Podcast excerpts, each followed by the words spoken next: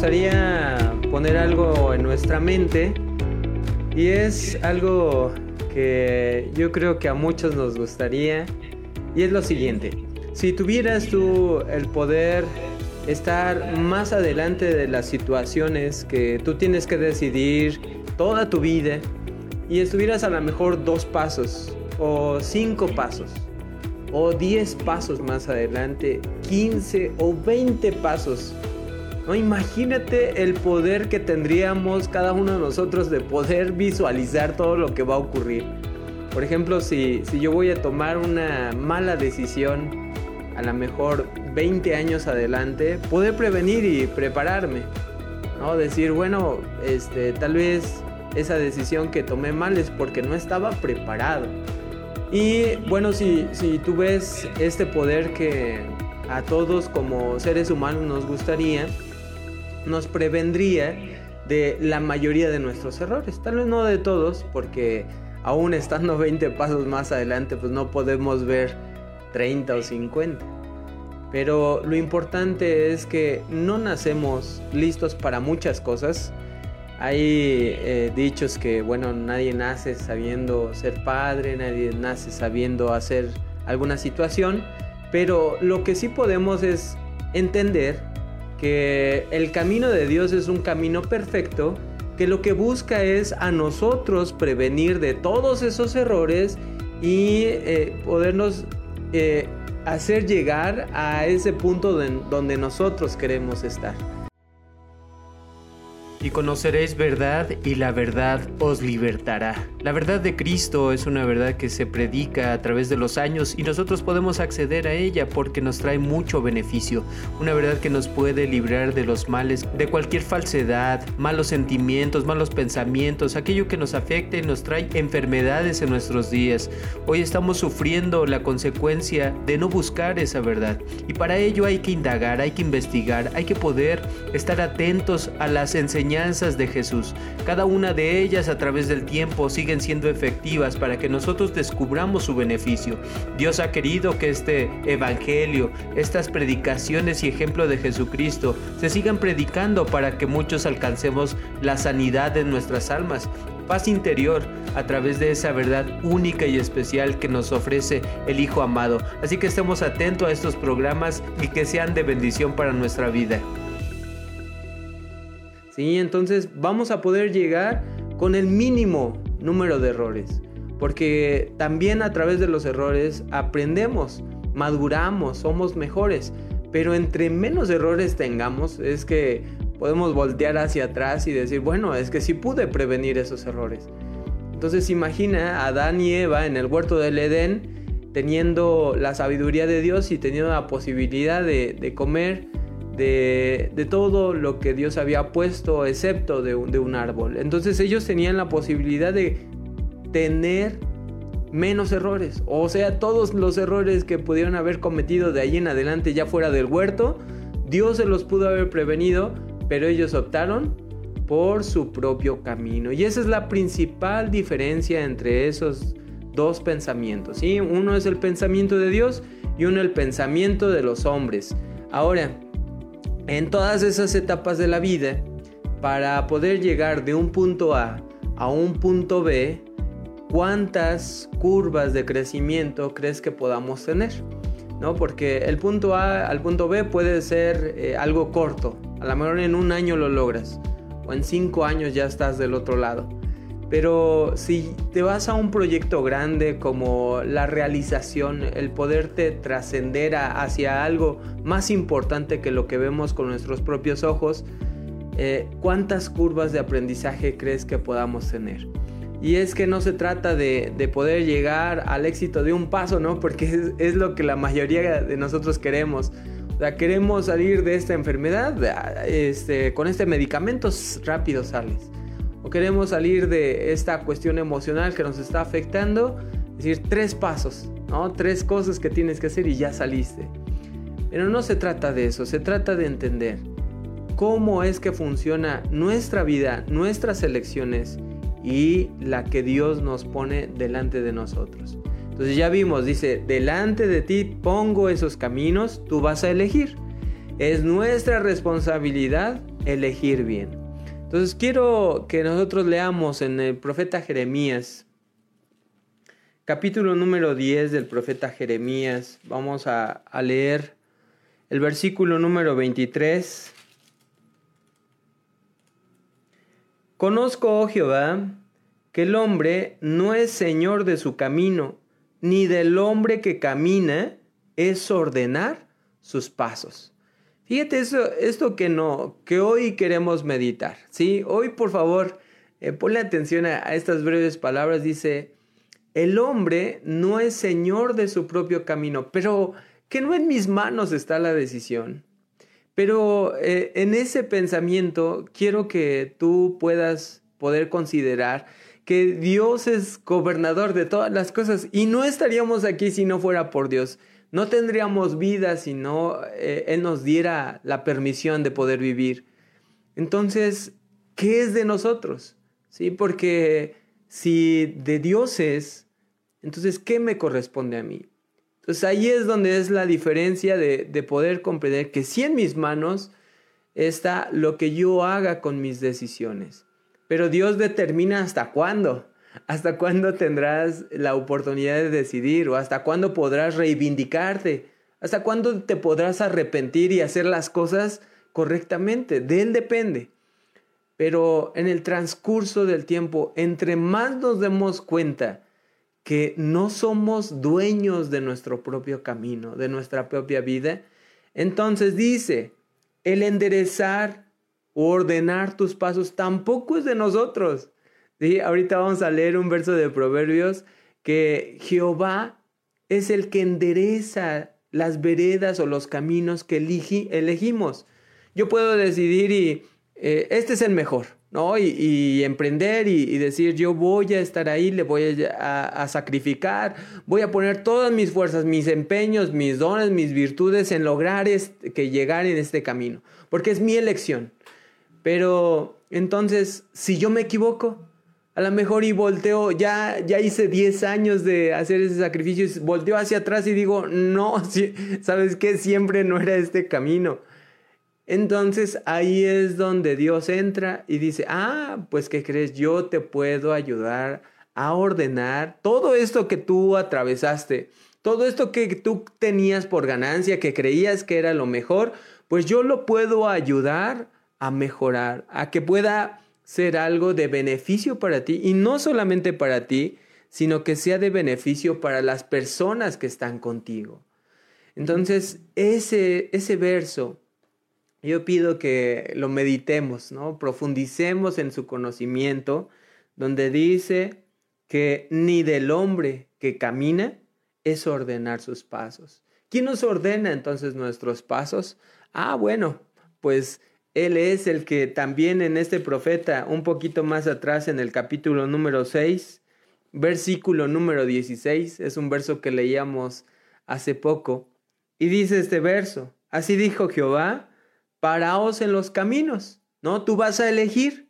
Y dice, y mirad, vas a estar atento a lo que te da este, aquel, una carrera, una elección, una familia, hijos, todo lo que tú quieras. Entonces va a estar en, en la disposición nuestra, ¿sí? Los vamos a poder mirar, observar y analizar.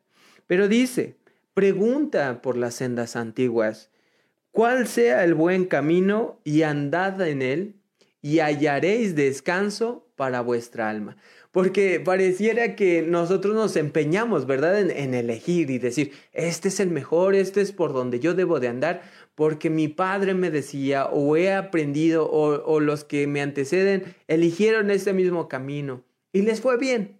Bueno, pero ¿qué quiere nuestro Dios? Bueno, nuestro Dios quiere que cuando tú emprendas un camino y puedas desarrollarte en él, no estés angustiado, no estés enfermo, no estés desgastado, no, no andes por él ya después de unos años y digas, ya no quiero. Sí, porque eh, el que desiste, el que renuncia, el que ya no tiene el ánimo, la fuerza para seguir adelante, es porque ya no encuentra un motivo, ya, ya no encuentra esa motivación que lo anima a seguir. Y entonces lo que quiere Dios es que tu alma pueda descansar y decir, sí, sí estoy seguro.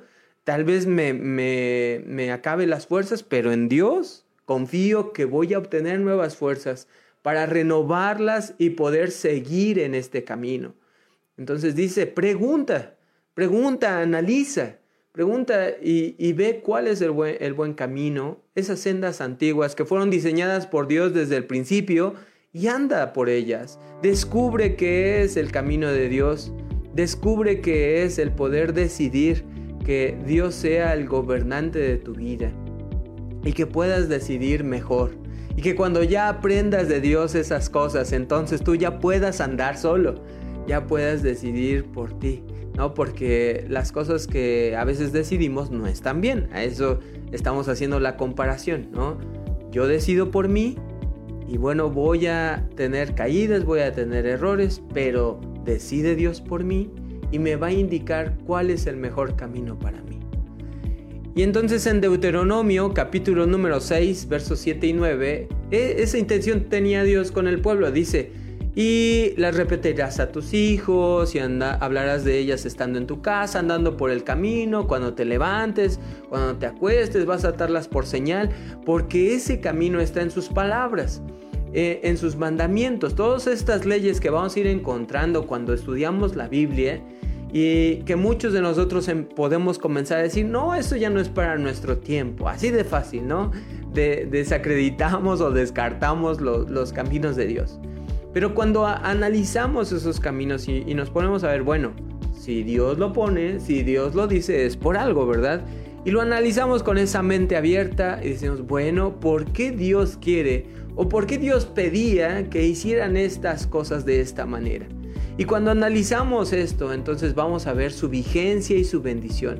Y nos vamos a dar cuenta también que lo que Dios prevé no es solamente un momento, ¿no? Porque eh, la ley antigua diríamos, bueno, ya fue, pero si la ley la empezamos a conectar a mí, a mis días, a mis necesidades, a mis intereses, a todo lo que yo puedo crecer, puedo madurar, mejorar a través de esas leyes, entonces la ley sigue siendo vigente para mí, ¿verdad?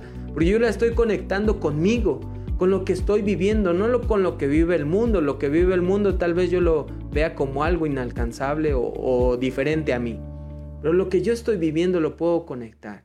Ese es el camino de Dios, esa es la senda antigua sobre la cual decía, vas a repetirla, la vas a enseñar, para que ellos no se alejen, porque tú ya sabes por dónde no andar, por qué condiciones no estar, por qué cosas vas a ver y no imitar, qué cosas tú te vas a sentir atraído y mejor alejarte de ellas.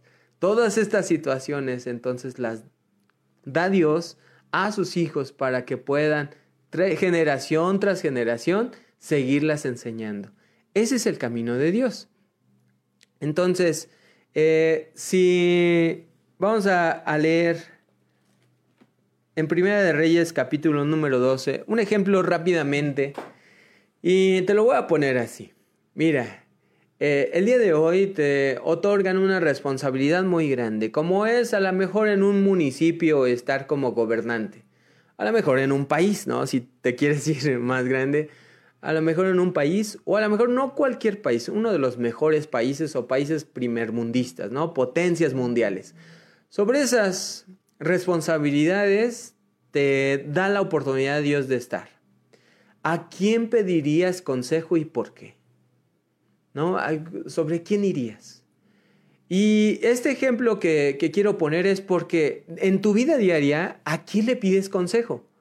¿A quién te acurrucas o con quién te cobijas o a, quién persigues? ¿Quién es, quién es alguien que tú eh, este, tomas como referencia y dices, voy a ir con tal porque necesito un consejo? Vas con la vecina, vas con uh, tu amiga, vas con alguien más joven que tú. ¿Con quién vas? ¿Sí? Y entonces en el capítulo 12 de Primera de Reyes, hubo un rey que se llamó Roboam. Se le fue otorgado eh, el reino. Y entonces en ese reino la responsabilidad iba a ser muy grande. ¿Sí? Entonces dice en el versículo número 6. Entonces el rey Roboam tomó consejo de los ancianos que habían estado delante de Salomón su padre cuando vivía y dijo, ¿cómo aconsejáis vosotros que responda a este pueblo? Porque el pueblo estaba demandando cosas, situaciones que como su padre ya estaba viejo y estaba ya muriendo, no las estaba atendiendo. Y entonces el pueblo le, decía al nuevo rey, este rey Roboam, bueno, este, atiende, atiende todas nuestras necesidades. Los viejos, como le aconsejaron, dice el verso siguiente. Ellos hablaron diciendo, si tú fueres hoy siervo de este pueblo y, le, y los sirvieres y respondiéndole buenas palabras les hablares, ellos te servirán para siempre. Ahí está el consejo de los ancianos, ahí están las sendas antiguas que nosotros vamos a encontrar en la ley, en la ley de Levítico capítulo número 19, donde dice, delante de las canas te levantarás. En la ley donde dice nuestro Dios que a los ancianos iban a tener por respeto en el pueblo de Israel y a ellos iban a pedir consejo. En la ley donde Dios había establecido que se tenía que pedir sabiduría a los sabios, a los que saben. No a personas que dicen saber o en apariencia son los, los más sabios de la tierra, pero en la realidad es que no saben nada.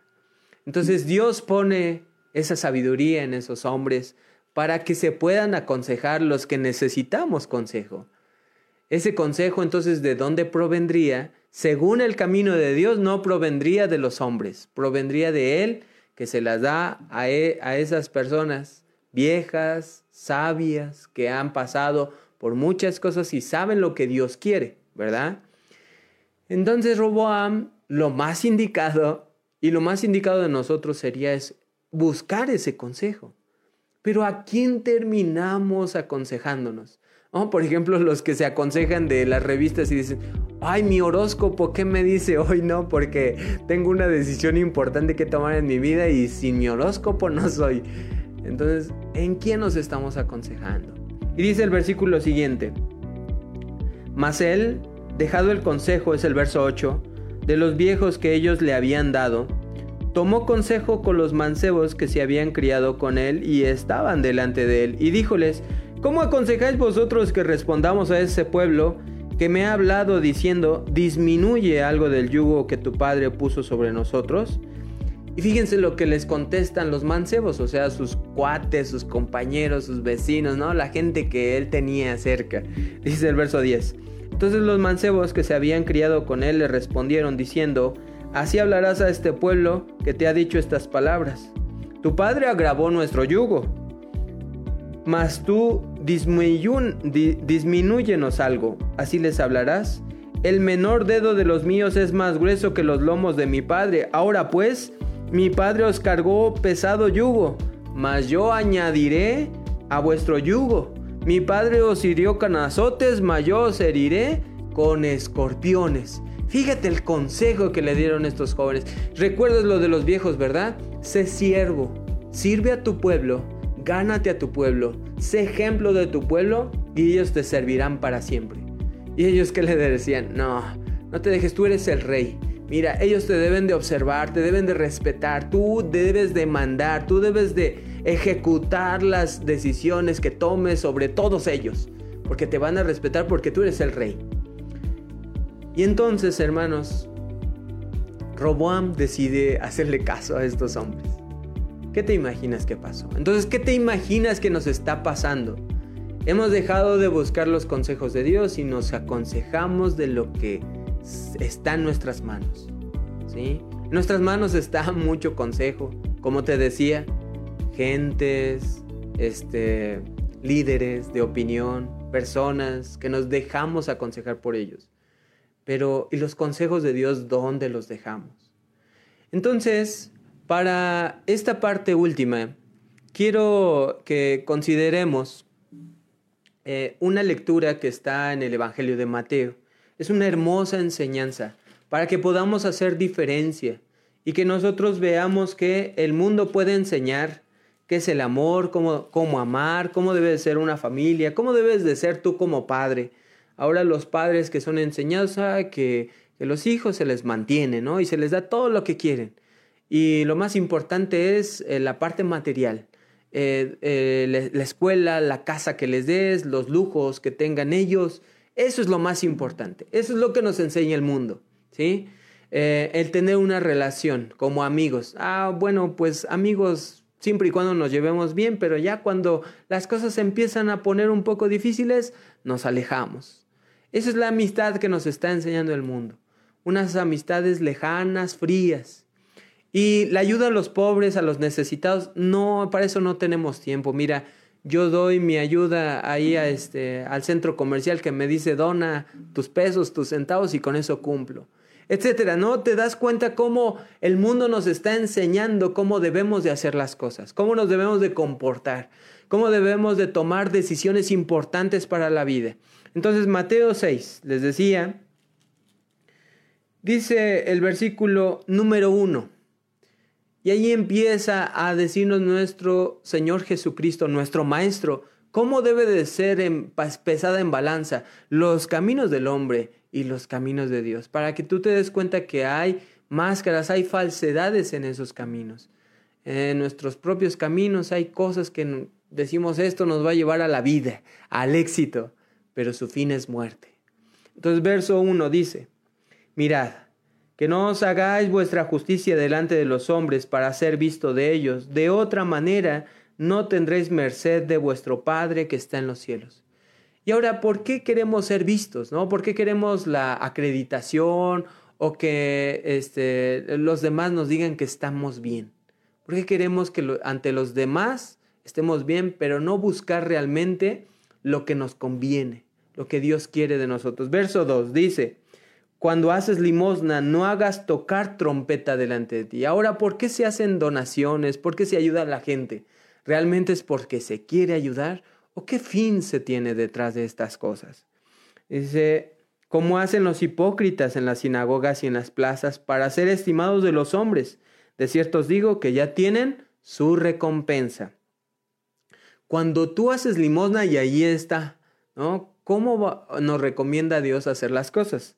Cuando haces limosna, no sepa tu izquierda lo que hace la derecha. Porque nuestros sentidos nos traicionan. Tal vez tú digas, no, mira, de corazón yo, yo lo voy a dar. Y cuando menos lo piensas, ya estás tú considerando, no, pero ¿y qué tal si no lo necesita? ¿Y qué tal si es como esos que engañan? Pues ya ves que hoy en día todos engañan. Este seguro ni, ni siquiera tiene necesidad. Ya ves cómo es la gente ahora que se disfraza. ¿sí? Y empiezas tú a guiarte más por lo que te dice tus sentidos que por lo que te dicta el corazón. Un corazón que Dios te lo ha diseñado para compartir, para dar, para ser caritativo, para estar al pendiente de las necesidades de los demás. Pero como tus sentidos te dicen, no lo hagas, ¿qué terminas haciendo? Con todo lo que vemos en el mundo dice, la caridad se resfriará a causa de todas las cosas que vemos, pero tú aprendes caridad de los hombres o de Dios. Y entonces aquí dice, cuando haces limosna, no sepa tu mano derecha lo que hace la izquierda porque no debemos de dejarnos guiar por lo que los demás dicen, por lo que hemos aprendido, sino por lo que dicta aquí dentro, las leyes escritas en nuestro corazón que siempre nos van a demandar a practicar caridad. La caridad es el vínculo a la perfección. Dice, versículo número 4, para que sea tu limosna en secreto y tu Padre que ve en secreto, Él te recompensará en público. Todo esto lo tiene en cuenta cada cosa que tú haces y no por la persona viéndonos, ¿no? Ah, este seguro me viene a pedir, si ya le di una vez y otra vez vino, ¿por qué le voy a dar? No, ya no le voy a dar, ¿verdad? Porque ¿de quién aprendemos caridad? Porque cuando descubrimos que la riqueza no es nuestra y es de Dios, entonces no estarías dando algo tuyo, ¿verdad? Estarías dando algo que te ha concedido Dios para que lo puedas compartir a los demás. Y si nos vamos a cansar de hacer el bien, entonces nos vamos a rendir ante todo lo que vemos alrededor en el mundo.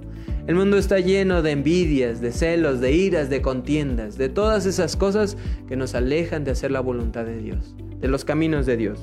Dice el versículo número 5, cuando oras, no seas como los hipócritas, cuando ellos aman el orar en las sinagogas y en los cantones de las calles en pie, para ser vistos de los hombres. Por cierto, te digo que ya tienen su pago. Mas tú cuando oras, Éntrate en tu cámara, cierra tu puerta, ora a tu Padre que está en secreto y tu Padre que ve en secreto te recompensará en público. Porque solamente nos acordamos de nuestro Dios cuando estamos con los demás, ¿verdad? Ay, Dios bendito, Dios me salve. Sí, pero ¿y cuando te toca buscarlo por tu cuenta? Cuando te toca entrar en intimidad con Dios, ¿cómo es tu comunicación con Dios? ¿Es una comunicación solamente de momentánea o realmente es una comunión con Él? Entonces, a través de estos textos, por eso dice, eh, este tema, los caminos de Dios son completamente distintos. Nos va a ayudar a desarrollar cosas que están dentro de nosotros que no tienen nada que ver con lo externo. Lo externo se va a seguir moviendo y cada uno va a buscar su propia voluntad y van a seguir buscando sus propios caminos. Pero si tú, si nosotros hemos visto este camino como el camino correcto, entonces enfoquémonos en él. Démosle el tiempo a este camino. Considerémoslo para que sea realmente el camino que quiero andar. Caminemos sobre él y entonces Él dará todas las peticiones de nuestro corazón, porque lo estamos buscando, ¿verdad? No nos estamos distrayendo, estamos buscándolo y nos vamos a caer, equivocar las veces que sean necesarias, pero andamos por el camino de Dios. Entonces, si te das cuenta cómo hay falsedades, hay máscaras que la gente hace, tú eres mi amigo, no, yo eh, por ti daría todo lo que quiera. Pero, ¿y entonces cuándo estuvo en la enfermedad? Ese no es un amigo, ¿verdad? ¿Cuándo estuvo cuando dijeron algo por mí? Algo de mí, perdón. algo que era falso. ¿Dónde está? Ah, ya no, ¿verdad? Ese no es un verdadero amigo. Pero si tú te toca ser verdadero amigo, entonces hazlo como Dios lo enseña. Practica esa caridad, practica el amor, practica la misericordia hacia todos, hacia eh, todo el mundo, eh, practica el perdón hacia esos, esos errores que puede cometer alguien que tú quieres como tu amigo.